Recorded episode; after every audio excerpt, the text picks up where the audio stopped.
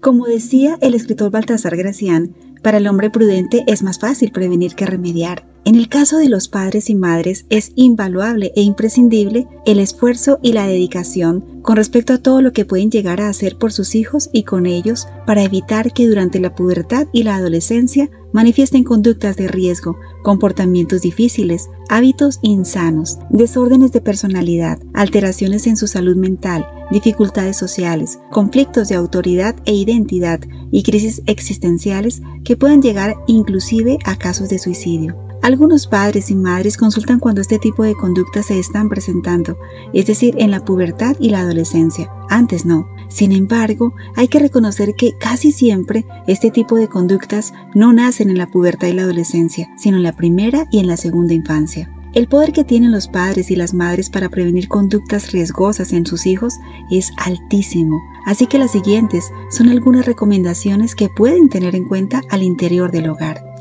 La clave principal es proveer a los hijos de un ambiente familiar cálido, que tenga unidad, valores, presencialidad, líneas sólidas de comunicación, adecuada resolución de conflictos, experiencias significativas, es decir, lo más funcional posible.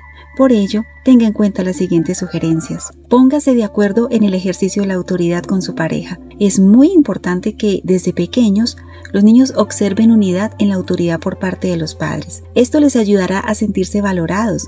Por eso el que uno exija y el otro no, afecta. El que uno genere disciplina y el otro no, afecta. El que uno haga cumplir las normas y los límites y el otro no, afecta. El que uno aplique consecuencias ante los actos de desobediencia o rebeldía y el otro no, afecta. El que uno amenace a los hijos con su pareja, afecta. El que uno o ambos no sepan manejar las pataletas, los berrinches y todos los actos de rebeldía de forma contundente, afecta. El que uno sea indiferente o abandone y no quiera ejercer autoridad, afecta. El que ambos no coloquen límites y normas claras, afecta. El que ambos no entiendan que son mentores de sus hijos en el área de normas y valores, afecta. El que se permita todo a los hijos, afecta. Recuerde que la ambivalencia en el ejercicio de la autoridad gesta muchos casos de bullying, de manipulación, de bipolarismo, de inestabilidad emocional. La falta de autoridad de los padres puede sostener el origen de trastornos emocionales, trastornos de alimentación, trastornos de identidad, consumo de sustancias psicoactivas y conflictos de propósito y sentido de vida. Es muy importante que tanto el padre como la madre expresen afectividad positiva delante de los hijos. Esto les ayudará a la formación de su autoestima y les hará sentirse amados. Sin embargo, el que uno aplique la autoridad y el otro solo consienta, afecta. El que se le esté diciendo al hijo a toda hora, te amo, sin filtrar el peso y significado de esta palabra, haciéndola común y nada especial, afecta. El que nunca se le diga, también afecta. El que los hijos estén frente a pantallas sin supervisión, afecta. El que los padres traten a los hijos y adolescentes como el centro de la casa, haciéndoles creer que son los que mandan y direccionan, afecta. El que los padres y cuidadores no tengan espacios lúdicos y de experiencias significativas para los niños y los jóvenes, afecta.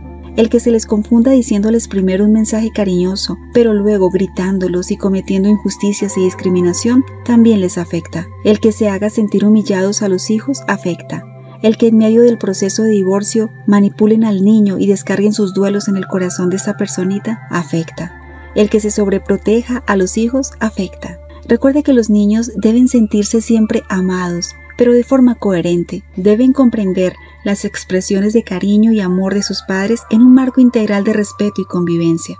Cuando los niños y jóvenes piensan que no los aman, pueden desarrollar trastornos del estado de ánimo, depresión, ansiedad, conflictos de apego, problemas de vínculos con pares y más adelante con sus parejas, conflictos de identidad sexual, consumo de sustancias psicoactivas. Pueden también generarles inseguridad, ser propensos al bullying y a abusos sexuales, abandono prematuro de hogar, embarazos adolescentes, en extremo, conductas sociópatas y psicópatas. También es de suma importancia la comunicación asertiva. Esto les apoyará en todas sus dimensiones, cognitiva, social, emocional.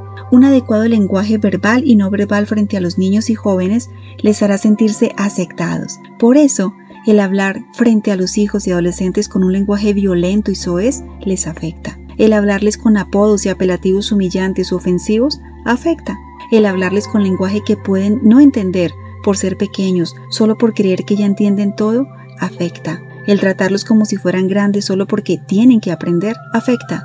El que uno de los padres sea siempre el que le hable y el otro nunca diga nada afecta. El que no se valoren las palabras delante del niño y se incumplan las promesas afecta. El que los padres se traten mal en frente de los niños afecta. Recuerde que los niños no siempre conocen las intenciones con las que los padres les hablan. Ellos creen literalmente lo que escuchan. Por eso es importante evitar rotulaciones, insultos, sarcasmos, ironías, exageraciones, lenguaje intimidante. Cuando esto se da, se educan rasgos de ira, de enojo, de rabia, actitudes pasivo-agresivas, tendencias abusadoras, trastornos disociativos, trastornos de aprendizaje, depresión, desesperanza, despropósito, consumo de sustancias psicoactivas, hasta suicidio. Por otra parte, es necesario tener en cuenta que son los padres y cuidadores quienes realmente conocen al niño o adolescente. El identificar y reconocer los estados emocionales de los hijos permite acercarse a ellos con prudencia y sabiduría. Por ello, el no entender los estados emocionales de los hijos y adolescentes afecta. El burlarse de las emociones de los niños afecta. El no apoyar a los hijos cuando se sienten tristes, solos, desamparados afecta. El no guiar el desarrollo psicoemocional y sexual de los hijos afecta. Cuando los hijos reprimen sus emociones, cuando creen que no cuentan con nadie en casa, pueden generar distorsiones cognitivas graves. Recuerde que emociones mal gestionadas en los niños gestan rasgos de victimización, rebeldía, rabia, ira, desagradecimiento, desobediencia, deseos de venganza. También pueden hacerlos susceptibles al abuso sexual, a la ideación suicida, al consumo de alcohol, de drogas o a los trastornos de alimentación, a las enfermedades psicosomáticas, a los conflictos de identidad y propósito, entre otros. Algunos trastornos psiquiátricos asociados con trastornos del estado de ánimo como depresión, conductas antisociales e inclusive consumo de sustancias psicoactivas y suicidio se pueden prevenir en gran manera desde el hogar cuando los padres y cuidadores tienen conciencia de la importancia de su ejemplo, de que son modelos para los más pequeños y jóvenes en la casa, entonces pueden tomar la determinación de ser inspiración para que sus hijos los emulen y no lo contrario. Igualmente, el que cada progenitor asuma su rol